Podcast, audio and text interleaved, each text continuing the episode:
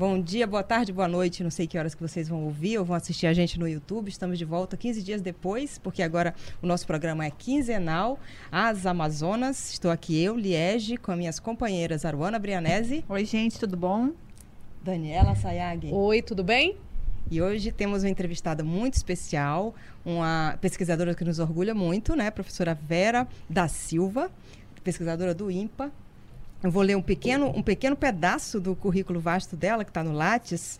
Ah, ela, foi, ela possui a graduação em Ciências Biológicas, Biologia Animal pela Universidade de Brasília, pela UNB, mestrado em Biologia de Água Doce e Pesca pelo INPA, e doutorado em Mammalia Ecology and Reproduction pela Universidade de Cambridge, na Inglaterra. É pesquisadora titular 3A do Instituto Nacional de Pesquisas da Amazônia, onde atua desde 81 e hoje é chefe do Laboratório de Mamíferos Aquáticos. É isso? Isso. Que coisa linda, né? E tem um monte de coisa aqui também, né? Que é um currículo vasto. Aí eu já quero começar com uma pergunta para a senhora, talvez um pouco polêmica.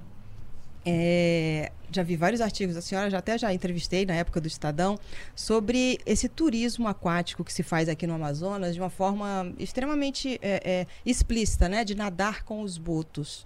O que, que a senhora vê se, desde que a senhora começou a falar que tem que ter um controle, tem que ser cuidadoso, como era antes, como está hoje, se mudou alguma coisa, se há esse tipo de controle? Então, você sabe que os botos, eles têm uma má fama né, aqui na região. E quando começou essa atividade com o turismo, nós achamos que seria uma oportunidade para o público ter uma empatia com o animal e proteger, dentro daquela máxima de que você protege aquilo que você conhece, uhum. né? E nós trabalhamos com os empreendedores de Boto, né, que estavam é, ligados a essa atividade, com o ICMBio, com o Conselho Estadual do Meio Ambiente, para criar uma série de normas para regulamentar essa atividade que hoje é regulamentada no estado do Amazonas. Então, se, ah, vamos dizer, toda a cadeia de turismo seguisse as regras como elas deveriam ser funcionar, eu acho que a atividade seria muito prazerosa e muito positiva. O problema é que hoje nós, hoje não, já tem algum tempo, não tem uma fiscalização uhum. efetiva. A, o controle da, do aparecimento, vamos dizer, de novos flutuantes com esse empreendimento, com pessoas que não foram qualificadas, porque houve um curso para que essas pessoas fossem treinadas, as que existiam na época, né, lidando com essa temática. E é, então existe uma pressão muito grande uhum. e acaba que os empreendedores, as pessoas que estão lidando com os animais, acabam sofrendo essa pressão dos barcos que saem de Manaus cheios de turista, com uma capacidade superior à a, a, que a gente programou. Uhum. Então, o turismo com animais, ele pode ser interessante, mas ele não é um turismo de massa uhum. e ele tem uhum. que ser bem controlado uhum. para não afetar os animais nem o ambiente. Com grupos pequenos, né? E todo com uma é, série de a, as regras existem. Uhum. Nós temos só que seguir e, e melhorar essas Sim. regras que existem quando aparecer um problema. Mas isso não tem acontecido. Então, acaba que sofrem os animais e sofrem as pessoas que estão, vamos dizer assim, ganhando a vida com essa atividade também. Dizer, e os turistas. Quer dizer, é, é, você não é contra a, a, atividade em si, né? Você não é a favor da proibição da atividade, mas sim de efetivamente uma fiscalização do que já foi regulado, é isso? Exatamente. Eu acho que, pelo menos até hoje, dentro dos estudos que a gente vem é, fazendo, a, a gente ainda não viu o impacto dessa atividade de uma forma negativa sobre os animais. É um uhum. número muito pequeno uhum. de animais que participam dessa atividade, pelo uhum. incrível que pareça, são sempre os mesmos. Em todos os flutuantes, eles viajam vão, A minha curiosidade é em relação a isso, porque a gente não tem notícia de nenhum boto preso, né? Então eles estão na natureza e eles chegam, né? Eles chegam porque eles vêm atrás de alimento ou eles são pela sua própria natureza curiosos? Porque eu já percebi, eu já fui para Novo Airão e tem lá eu acho que é um, um exemplo positivo para ser citado a forma como eles manejam né, essa, essa visita e tal. Mas às vezes você está nadando numa praia, não sei o quê, e você vê o boto tá por ali, né? É, parece que ele, ele é curioso. É, é, essa é uma palavra que a gente pode dizer sobre a personalidade dos botos? Ele gosta dessa interação, no É. final das contas? Eu acho que sim. Olha, É interessante porque é, eu trabalho com uma população de botos no Mamirauá, onde não existe esse tipo de interação e atividade. Uhum. E os botos vêm embaixo, ao lado da nossa voadeira, quando a gente está fazendo as observações. Então, eles são atraídos pela, pelas pessoas, pelos barcos, né? É, chegam muito próximo ao porto das casas. Então, isso criou, inclusive, ajudou a criar todo esse mito do boto seladino, Aham. de roubar Sedutor. coisa, Na sedutor. verdade, ele é só que- sociável, né? É, é só e- simpático. é, e eu acho assim que também ah, não o nado ele não está mais permitido. Ele tem uma plataforma Exatamente. onde as pessoas deveriam ficar. E é uma, é uma coisa muito bonita. Eu trabalho com o boto há mais, qua- quatro décadas e eu ainda não cansei de ver e de me encantar por São esses lindos, né? animais, né? Os cachorros da água. Então a gente tem essa. Eles são curiosos, com certeza, eles têm um comportamento extremamente é, interessante. Eles gostam da interação, eles gostam, inclusive, ah, quando você está na água, eles se aproximam e eles se esfregam em você. Eles têm essa contato, essa né? coisa Uhum. tátil muito forte também. Então, é, eu acho que se bem regulamentado, protegido, eles podem ser uma, uma fonte de educação ambiental, ser utilizados como exemplo para várias coisas, mas infelizmente é, não acontece como a gente preveu. Você falou no início dessa nossa conversa é, que achava que poderia, inclusive, desmistificar, né, não, não ser regionalmente visto como uma coisa negativa. E agora você disse o quanto seria interessante, em termos econômicos mesmo, se bem utilizado. A minha pergunta é, é sobre, você falou de Mamirauá, sobre a pesca da piracatinga que usa os botos como isca. É, a gente fez essa reportagem há 10 anos atrás, 11 anos atrás. É, eu li, pesquisando aqui para essa entrevista, algumas matérias um pouco mais recentes, 3, 4 anos atrás. Eu queria que você falasse sobre essa, essa matança de boto por um fim tão terrível, Banal, né? né? banal, é, um, um dos maiores símbolos da região amazônica, virando isca para um peixe é, carniceiro. Isso ainda acontece, Vera? E que medidas nos últimos 10 anos foram tomadas para coibir, proibir, impedir esse tipo de pesca? Então, infelizmente ainda existe, vamos dizer que numa escala menor. Novamente, nós temos uma deficiência de fiscalização. A nossa legislação ela é muito boa, mas não tem o, o reforço da lei, né? E isso é um problema, porque infelizmente nós aprendemos quando dói no bolso, acima de tudo, né? Então, essas multas, a, a repressão tem que existir, senão a gente não se disciplina, né? É uma coisa do ser humano.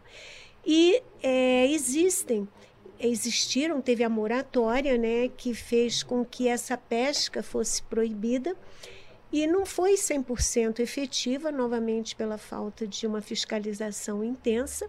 E a moratória ela foi estabelecida para que nesse período houvessem estudos e se estudasse qual é a situação da piracatinga, qual é a situação dos pescadores que trabalham com essa atividade, como a, a parar de pescar esse peixe afetou as comunidades de pescadores, como está a população de botos depois de um período. Só que para fazer todo esse tipo de pesquisa é necessário recurso. E os recursos também não foram disponibilizados. Quer dizer, teve moratória, parou a pesca e, e o fechamento disso, que seria ah, gerar informação, isso não tem, não tem um resultado? Não tem um resultado Nossa. ainda. A, a moratória foi renovada e Pelo o menos, né? Ministério da Pesca é, começou né, a trabalhar, a secretaria, né, com eh, essa questão, porque existe uma pressão muito forte também dos pescadores para que Pra se liberar. libere essa pesca. Então, ok, a pesca da piracatinga não deveria ser ilegal se não usassem o boto ou outro animal da fauna brasileira como isca. E isso chegou a ser pesquisado? É, se ela come alguma outra coisa? É, por tipo, que dá que pra opta- pescar com outra É, coisa? na verdade, usa boto e jacaré, né? Isso. É, por quê? Essa... Porque são fáceis e estão de É, graça. é. Entendi. Na hora que você produz, por exemplo, já pensamos em produzir uma isca alternativa. Uhum. Quem que vai comprar? Quem que vai distribuir? Sim. Qual é o incentivo? Teria que ser mais E- acessível do que esses dois exemplos anteriores. Isso está de Uhum. graça, É. não cu- Uhum. custo. Ah, porque a piracatinga é muito lucrativa, óbvio. Uhum. Ninguém cria, porque está na natureza. A isca está de graça. Uhum. é só a mão de obra, então Uhum. tem que ser produtiva. E o, o bo- a carne do jacaré ela é muito mais utilizada do que o boto. Todos os nossos estudos foram feitos considerando só 30% do volume de piracatinga pescado sendo com carne de boto, o Uhum. resto jacaré. E mesmo assim, o volume é altíssimo, o número de indivíduos né, que foram mortos. A moratória não resolveu ainda, porque eu falei, não tem uma fiscalização efetiva. Mas deu uma chance para os botos se recuperarem, porque houve uma diminuição. Mas o comércio ainda existe, ainda existe a fraude, a fraude É de importante, peixe. inclusive, a gente falar sobre isso, né? Porque a piracatinga é um Uhum. peixe que não é consumido na nossa região, é todo exportado. principalmente para Colômbia, né? É, é a área no sul do Brasil. também. Mas existe aí uma, uma, um fake, né? Uma, uma venda fake que muita gente no sul, sudeste, Compra. compra, achando que é douradinha. Não vai no sul sudeste, vamos nos Aqui mesmo. supermercados de Manaus. Você vê, por exemplo, eu vou dar um exemplo: surubim. Eu, eu gosto de surubim. Quando você vê vendendo filé de surubim, quem é daqui sabe que o surubim normalmente ele é vendido em posta, né? Para você tirar o filé do peixe, esse surubim tem que ter, Tem que ser no mínimo, Essa de gordo. 20 centímetros de filé.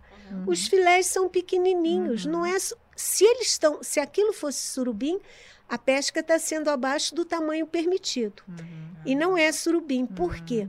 Porque nós temos estudos genéticos de teses e trabalhos feitos pelo INPA e também pela Universidade eh, do Rio de Janeiro, com colaboradores nossos, mostrando que aquilo é piracatinga. Quer dizer, os próprios eh, frigoríficos estão misturando até em pacote. Pasme, de tucunaré, filé de piracatinga. Então você vai comprar, como a gente diz, você está comprando gato por lebre, né? E é, isso vem acontecendo e foi mostrado e foi testado e é uma realidade. É um crime é, é, do, que, do que diz respeito à questão do consumidor, que está comprando uma coisa achando que é outra, Isso. e está escoando é, algo ilícito que vem provavelmente de uma, de uma pesca ilegal, legal. né? Que teve um boto, um jacaré, que é proibido por Envolvido. lei envolvido. É, a Colômbia proibiu a, a entrada de piracatinga é, na, na Colômbia vindo do Brasil. Mas agora tem um outro caminho. Ok, não pode entrar pelo Brasil, vai pelo Peru. Então a piracatinga peruana pode. E onde vem a piracatinga peruana? Ela só faz, Da a- Viaja. Amazônia. só faz o Viaja. transbordo. E, e ainda, ah, levando em consideração, o volume desse pescado é altíssimo. A gente ainda perde em divisas. Porque não tem quem que cobra imposto em cima desse volume de peixe, Uhum. né, que é pescado e exportado. Então, nós temos uma série de questões que devem ser resolvidas, né, é, que ainda não ainda estão pendentes. Então, a princípio, a segunda moratória está acabando agora, é, dia 30, se eu não me engano, no final de junho, e nós ainda não temos respostas porque não houve investimento para as pesquisas que, que a própria moratória determina que deveria ter Alguma acontecido. expectativa para tê-las? S- Existem, mas aí ah, o recurso é retirado, a verba é reduzida. Então, o que vem dos ministérios não, não foi suficiente para se fazer esse estudo. Por exemplo, hoje nós temos uma, uma parceria com o Sea Shepherd Brasil, que está fazendo levantamento de boto aqui na calha do Amazonas para a gente pelo menos tentar estimar se a população está estável, está aumentando, está diminuindo. E não é uma resposta que a gente vai ter a curto prazo, Uhum. mas precisa ser feito continuamente para você poder avaliar como é que isso está acontecendo. Essa falta de verba para pesquisas como essa, para a ciência como um todo no Brasil, a senhora acredita que é o principal problema hoje? Ou tem alguma coisa é, que, que ameace mais, como, por exemplo, desacreditar a ciência ou, ou colocar a ciência num lugar de pouco valor, né? Se a gente pudesse colocar na balança, o que, que aí é pior? Olha, é, eu acho que o recurso para a conservação, principalmente da Amazônia, vem sendo reduzido a cada ano, né? Infelizmente, nesse governo, a situação piorou. Nós temos pouco recurso para trabalhar com as questões básicas da Amazônia. E nós, olha, só para colocar, é, em 2014, é um grupo de pesquisadores do qual eu estou envolvido, nós descrevemos uma nova espécie de boto, né, o boto do Araguaia. Então você vê, em pleno século XXI, nós estamos descrevendo espécies novas de Uhum. mamíferos. Não é o único, nós temos mais de 20 espécies descritas nas últimas duas décadas de animais eh, aqui da Amazônia. Então, é, é muito importante que a gente invista nesse conhecimento básico. A gente fala de perda de biodiversidade que nós nem sabemos ainda que biodiversidade nós temos e, e o que isso pode significar. Então, é, eu uso um exemplo assim de investimento, por exemplo, em ciência na Amazônia. É basta olhar para o instituto do qual eu faço parte, que quando eu cheguei nós éramos quase 1.500 pessoas e hoje nós somos menos de 500. Né? Então, o instituto vem colhendo, ah, nós não temos pouco recurso para manutenção, a instituição está, vamos dizer assim, envelhecendo, aposentando e não tem reposição de novas pessoas. As linhas de pesquisa não estão tendo continuidade e nós ainda temos muito a aprender a estudar sobre a Amazônia. O Instituto Nacional de Pesquisas da Amazônia, o INPA, né, que você está se referindo, ele sempre teve. é, É o é, Mirauá, né? Não. não, é o INPA, É. né? É, Mamirauá ela faz é, é como se fosse um laboratório vivo ali, né, da, da, da própria pesquisa e tem um projeto específico para Mamirauá, não é isso? Na Vera? realidade, são a Agora Amazônia ainda, tem ela três. Não, ela tá Ela falando do INPA. INPA. do INPA. Do A Amazônia, Tá a- nós temos três grandes instituições na Amazônia. O- Museu Guild, que é o Sim. mais antigo, Beleza. o INPA e o Mamirauá, que é a recente. Os três estão vinculados ao Ministério de Sério, Ciência, ciência Tecnologia e Inovação. Né? Então, é, o Mamirauá tem uma organização diferente né? é, a do, do Guild e do INPA.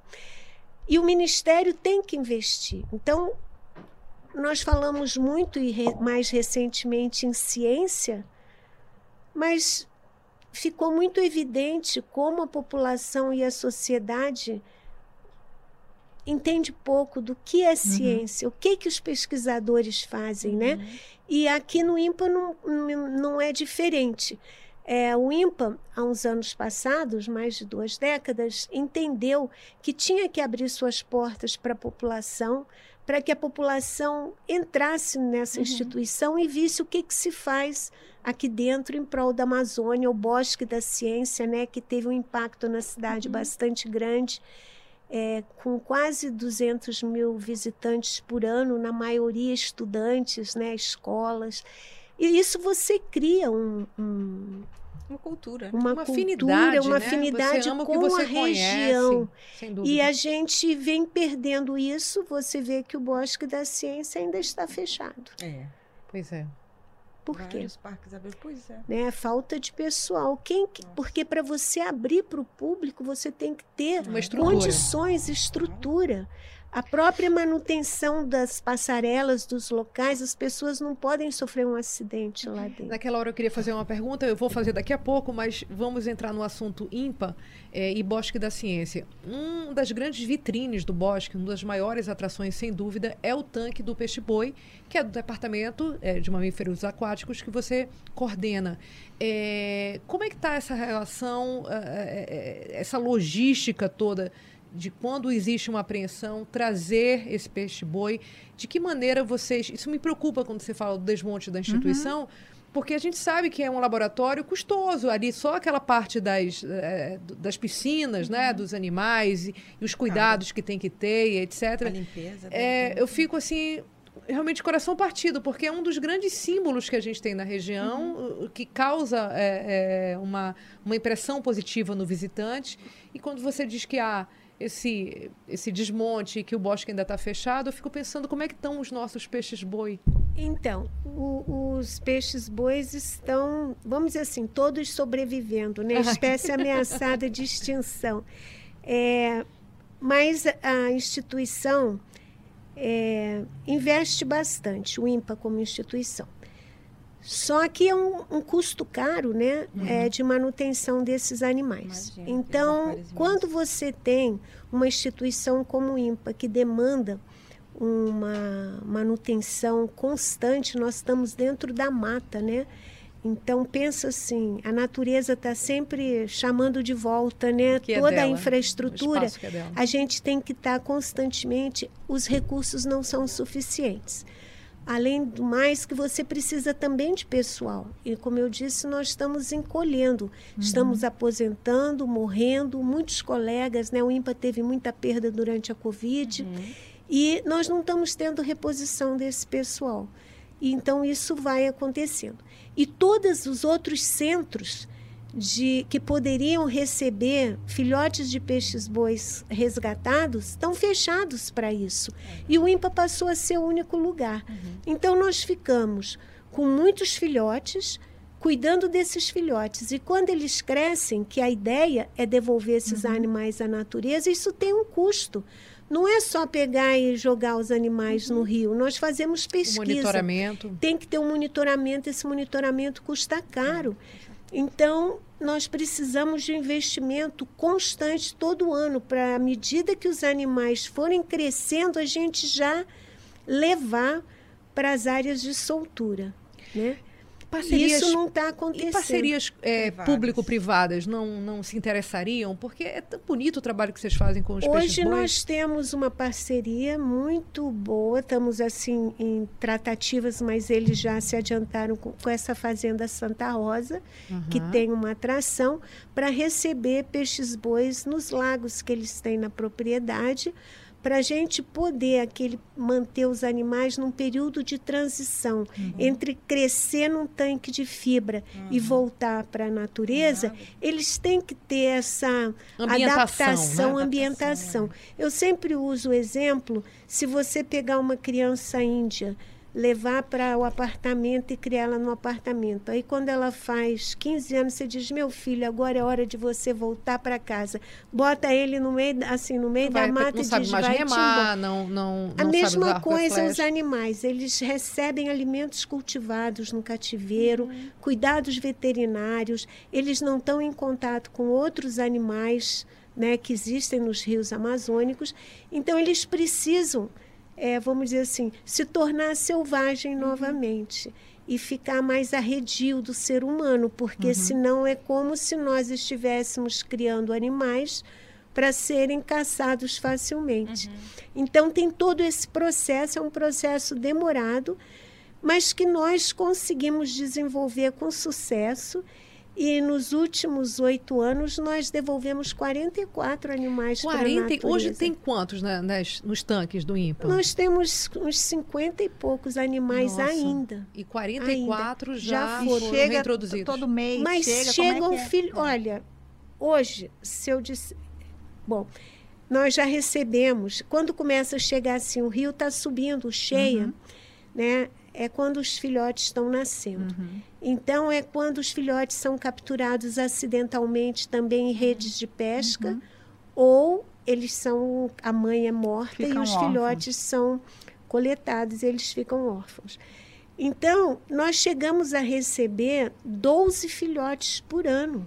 Nossa. Então, a dá gente, tempo de- a de gente solta né? 12, chega a 12, solta. Então, isso deveria, como você falou, o programa, o projeto Peixe Boi, esse programa de reabilitação e soltura, deveria estar bem azeitado e ter continuidade como um cartão postal e uma atividade que o INPA desenvolve e hoje tem, vamos dizer assim, todo o conhecimento para isso, né? Nós desenvolvemos um conhecimento para criar políticas públicas para a conservação, trabalhando com as comunidades. Você vê um trabalho tão bonito na PH Purus, que é a RDS PH Purus, no Rio Purus, que nós trabalhamos com ex-caçadores de peixe-boi, que são os nossos monitores. E eles que seguem os animais que a gente libera com rádio. é, é- é inverter uma lógica, né? Porque o homem da Amazônia, ele não quer necessariamente desmatar e matar. Ele quer sobreviver. Se você cria uma alternativa de que conservando ele sobrevive e ao mesmo tempo mantém, é um casamento perfeito, que é o que a gente espera ter aqui. E isso eu acho que na PH Purus é, ficou muito evidente. Os, esse- esses monitores, né, são os nossos assistentes, eles se tornam embaixadores porque enquanto eles viajam pela, pela reserva, eles encontram outros pescadores e também comunidades e eles explicam o trabalho, dizem o que estão fazendo e eles vão divulgando. E é uma parceria fantástica e a gente criou então as comunidades amigas do peixe-boi. E eles realmente, quando tem barcos que eles chamam de fora, que entram, vamos dizer assim, com más intenções, eles não permitem, eles fazem esses barcos saírem. E tem outras estratégias que estão acontecendo, como os, os contratos de pesca, né? toda essa a parte com o pirarucu, da conservação, que também ajuda a preservar. Então, é uma coisa que a gente tem que entender que a Amazônia tem uma dinâmica própria e que a gente não pode trazer tecnologias, quando eu digo de fora, é de de- desenvolvimentistas, é que destroem a floresta, mas a gente tem que usar as pessoas que aqui vivem, né? E que essas pessoas ajudem na preservação e na conservação da nossa fauna aquática e terrestre e também da floresta. Então, é inevitável que isso aconteça. E como você disse, eles têm que sobreviver, mas eles podem fazer isso de forma sustentável, com ajuda, com orientação, e eu acho que é perfeitamente viável. Hoje a gente vê a cadeia do açaí, embora que o açaí parece que também chegou no. A, ge- a gente extrapola, né? É, Tudo. É, a- a- né? Os- Você começa a ter uma coisa boa, de repente, agora só vamos plantar açaí, vai ser o dendê do, do- né? Nada mais funciona. Então, só aquela planta que está fazendo, é, agora está gerando fortunas. Então, tem que ter um controle, tem que ter um- os estudos paralelos. É aí que entra a ciência, é aí que entra o conhecimento, é, vamos dizer assim, prático. Não prático, porque o, o, o morador, o caboclo né, da região, ele tem muito conhecimento, mas a gente precisa trabalhar junto com esse conhecimento tradicional para poder conhecer os limites, para poder saber as melhores formas, né? Qual que é mais produtivo sem afetar. Então a ciência tem que andar de mão dada com essas Com pessoas. né? conhecimento tradicional É. para não haver o esgotamento né. Exatamente. É. Vera, é, você escolheu a carreira científica, né, e de, de ser uma pesquisadora, é, num- numa época em que essa divisão é, é, entre homens e mulheres aí devia ser ainda maior, né, devia ser mais raro ter essas mulheres do que hoje em dia. E hoje ainda essa divisão não, não representa o que é a sociedade, em que as mulheres são maioria, né, principalmente quando você vê ali em postos de comando e tudo. É, como foi para você escolher essa carreira né, de, de, de pesquisadora? É, e como foi para conciliar com a maternidade também, que é uma coisa que você se orgulha, está tão claro que você se orgulha que está lá no seu currículo, né? É, na minhas filhas são minhas grandes produções, realmente. Mas é assim, eu desde que menina, eu sempre fui muito curiosa e sempre busquei ir atrás de pequenos animais e não tinha técnica nenhuma, fazia um monte de besteira, mas eu coletava e, e fixava e roubava o esmalte das minhas irmãs mais velhas para pintar o, os bichinhos para ficarem brilhantes, né? Aquelas coisas assim. E eu sempre gostei. E eu só fui tomar consciência de que eu queria ser bióloga já eu já estava no colegial, né, no científico. Eu achava que era medicina, mas não era, era biologia mesmo. E eu tive muita sorte pelo apoio dos meus pais. Meu pai era técnico em agronomia e ele tinha uma fazenda e ele tinha muito respeito pela natureza e as coisas da natureza. E ele tinha uma pequena fazenda, então a gente passava muitas férias e fim de semana é, nesse lugar, dentro do Distrito Federal mesmo. E a minha mãe era uma mulher, eu acho assim, muito progressista. Ela achava que os homens já nasciam com todas as oportunidades. Então ela resolveu dar mais oportunidade e investir nas suas as filhas, filhas mulheres. E aí, nossa. É, então ela investiu realmente, só para você ter uma ideia, nós somos nove irmãos, quatro homens e cinco mulheres. As cinco mulheres, todas completaram o nível superior, têm mestrado, todas têm, uma tem mestrado, mais doutorado, e nenhum dos meus irmãos homens concluiu a universidade. São todos empresários, ganham uhum. mais do que a gente. Mas é, é, esse tipo de investimento uhum. e de estudo e de apoio, né? Então, é uma coisa bem interessante. Então, eu tive esse apoio bastante grande e sempre assim, acho que minhas minhas loucuras de ah, eu quero ir para a Amazônia, me ajudar a vir para a Amazônia, está entendendo? Então eu sempre tive esse apoio e esse acreditar de que eu podia fazer. Então foi muito bom. Mas isso é muito assim, devo à minha família mesmo. E na, né? na, nessa pais. questão de conciliar a sua carreira com a maternidade, qual você diria que foi o momento mais desafiador, assim? Ai. Doutorado, que você estava contando para a gente antes? Então, eu quando cheguei aqui na Amazônia, eu conheci né, o meu parceiro, que também era biólogo, e ele foi fazer o doutorado na Inglaterra e eu fui junto. Eu estava grávida e com minha filha mais velha, bebê. E quando a gente chegou na Inglaterra, descobrimos que ele estava com leucemia e um ano e pouco depois ele morreu. Então eu voltei, mas eu voltei e me preparei para ir para o meu próprio doutorado com duas crianças pequenas. Eu não vou dizer que foi fácil, mas eu tive novamente ajuda né, da minha família, minhas irmãs, e foi essencial essa ajuda. E maternidade é, nunca tem uma escolha. Eu acho que as minhas filhas mais talvez, não tem, né? é, elas talvez tenham muita crítica e talvez ressintam de eu ter passado muito tempo no campo, deixado elas em casa, sempre com o apoio das tias, né? Então, por exemplo, eu fiz uma viagem à Antártica, eu passei dois meses num navio na Antártica. Eu fui a primeira mulher a participar dessa expedição num navio japonês contando baleias. Isso foi em 1987, 88. Minhas filhas eram pequenas. E eu fui com o coração na mão, achando assim, todo mundo achando uma loucura. E eu fui porque eu pensei, eu, quando elas crescerem, eu não posso deixar assim, olhar para trás tudo que eu pude e não fiz. Uhum. Porque é elas isso, não né? me pediram, é uma decisão minha.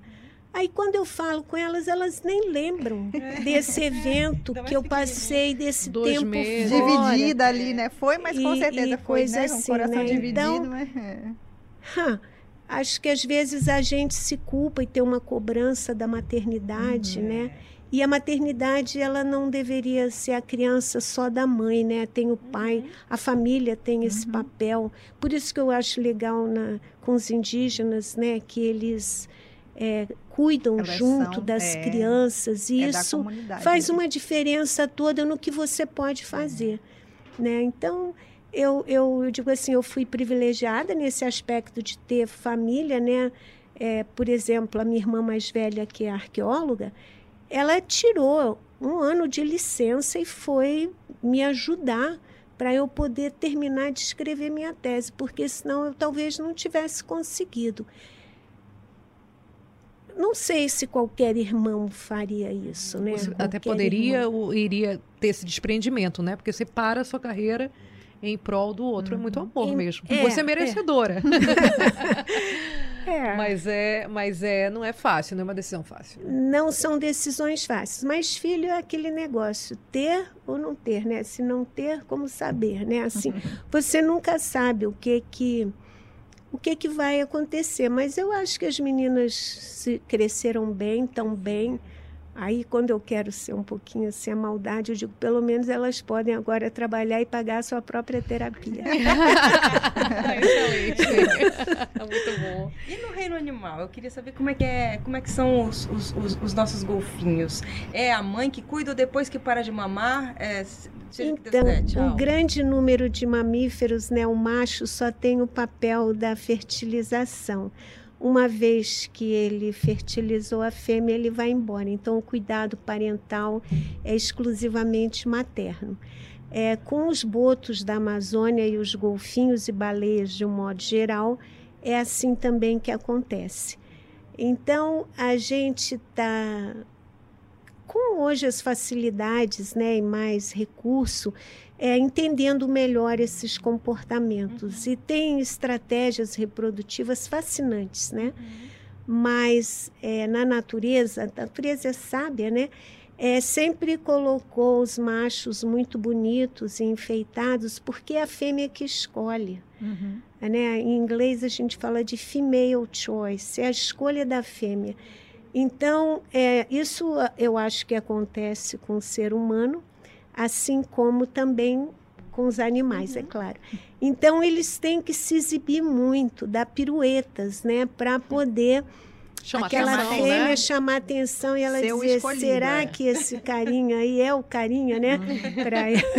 e ela que diz sim e ou a não. gestação é super longa, né? Da, da- Quase No- dois anos, Com né? os golfinhos são 12 meses, 12 né? meses, 12 É, meses. e, e a gestação, quer dizer, gesta... primeiro é um animal que demora a entrar na maturidade sexual, tanto o peixe-boi como Acho o que é isso, boto. que são dois ou três anos?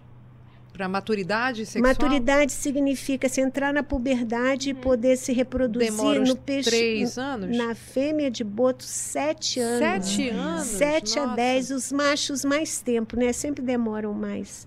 É, e, e o peixe-boi também.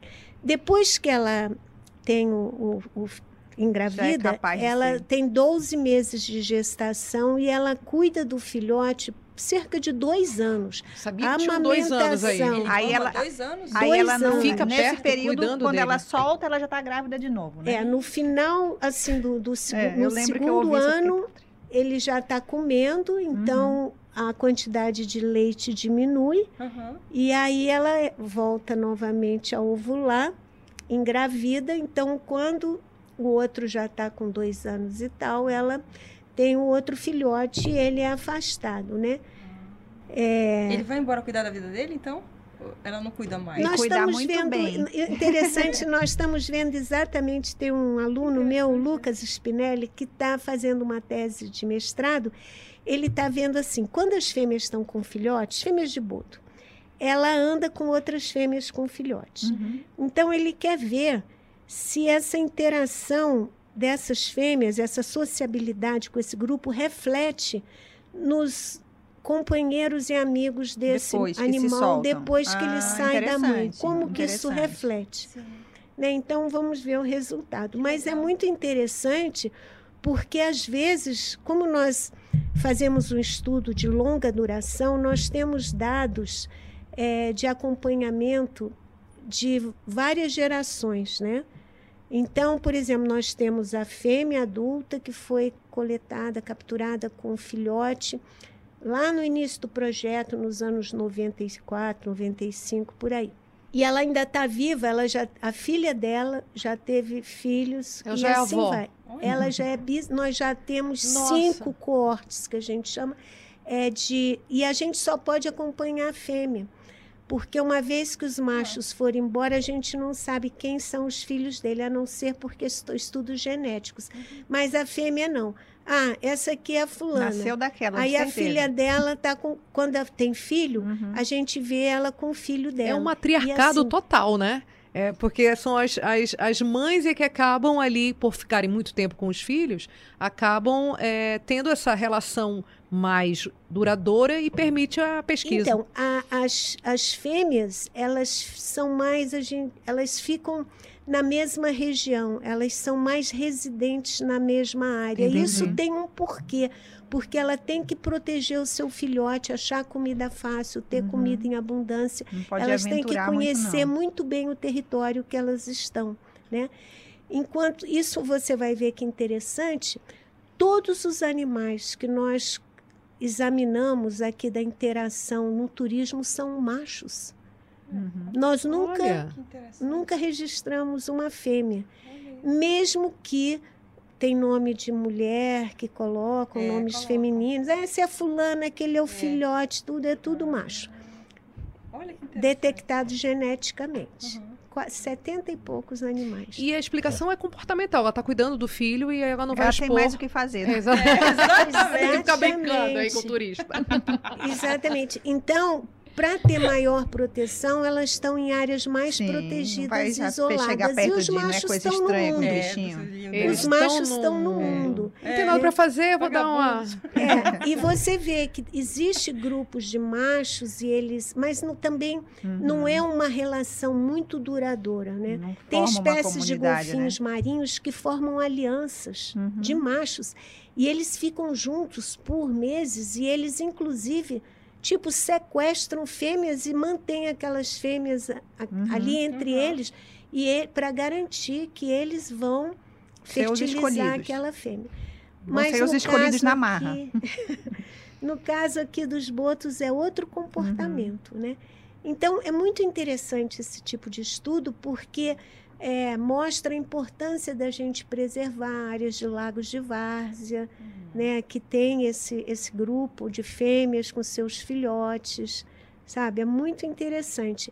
E aí você pensa assim, por que que uma espécie que não tem predadores naturais, né, Uhum. precisa se isolar e separar. E foi um estudo que a gente publicou agora em 2020 ou 21, nem sei, que os machos atacam também os filhotes. Então, às vezes causam a morte do filhote e outras vezes não, o filhote sai ileso. Uhum. Então, as os machos são mais agressivos, eles são mais. é, brigam entre si. Então, é, quando às vezes você vê aquele monte de boto, ah, estão na vadiagem. Nem sempre é vadiagem, não. É Às vezes é uma macho. briga, é um fight. É macho com macho, porque tem que ver quem é o mais macho, né? Porque sabe Deus quando as fêmeas, né, Uhum. vão estar ali, eu tenho que treinar a minha, a minha imponência. Eu sei que a gente está chegando É. no finalzinho da entrevista, mas eu queria fazer aquela pergunta que eu acabei não fazendo lá sobre as parcerias é, é, com organismos, com instituições internacionais. A gente sabe que o INPA é, sempre fez, recorreu né, a parcerias é, com os Estados Unidos ou com organismos europeus para algumas pesquisas, inclusive, por exemplo, clima, né, se, se, se beneficiou bastante da, da parceria com a NASA, Smithsonian é, Instituto. De que maneira os mamíferos aquáticos, que são, são nosso cartão postal, peixe-boi, o boto, sobretudo, o boto cor-de-rosa, é, é, a gente não consegue, de alguma maneira, o que faltaria para suprir essa, esse apoio que às vezes não tem eh, da gestão pública nacional em relação à ciência? E de que maneira a gente pode captar esses investidores usando o nome Amazônia, que é tão atrativo? Então, é, durante muitos anos, encerramos agora né, os nossos projetos com a Petrobras, a Petrobras Ambiental, que sempre apoiou e patrocinou ah, os estudos e pesquisas com os mamíferos aquáticos da Amazônia. Mas também estamos, vamos dizer assim, em crise, né? E ah, os investimentos não estão acontecendo como nós gostaríamos. Até ah, exatamente antes da pandemia, nós tivemos um convênio ah, de seis anos com a Universidade de Kyoto, do Japão, apoiado pela JICA, que também é, foi muito gratificante. Fizemos muitos trabalhos e eles apoiaram, inclusive, com infraestrutura. Né? Então, a gente sempre tem, como eu estudei na Inglaterra, também tive muita colaboração de colegas ingleses, e a gente trabalha assim, é, em colaboração e com parcerias. Quando tem recurso, vem recurso, mas essa busca por recurso, por mais.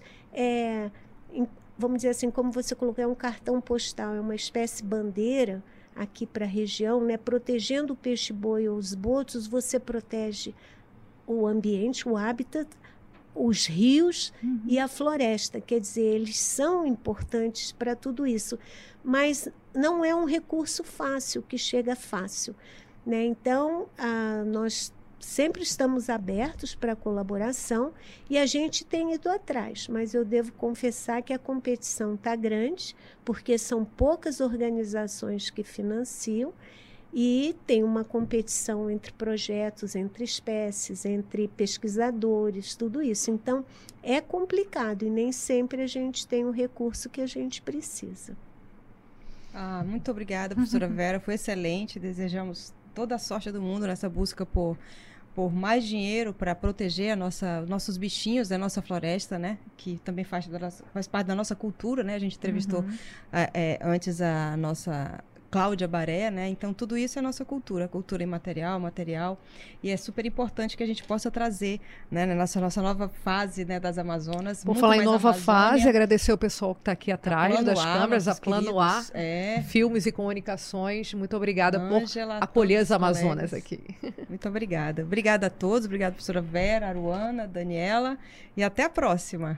Até. Obrigada, Vera. Obrigada, obrigada meninas. Tchau, tchau. Tchau, tchau. tchau.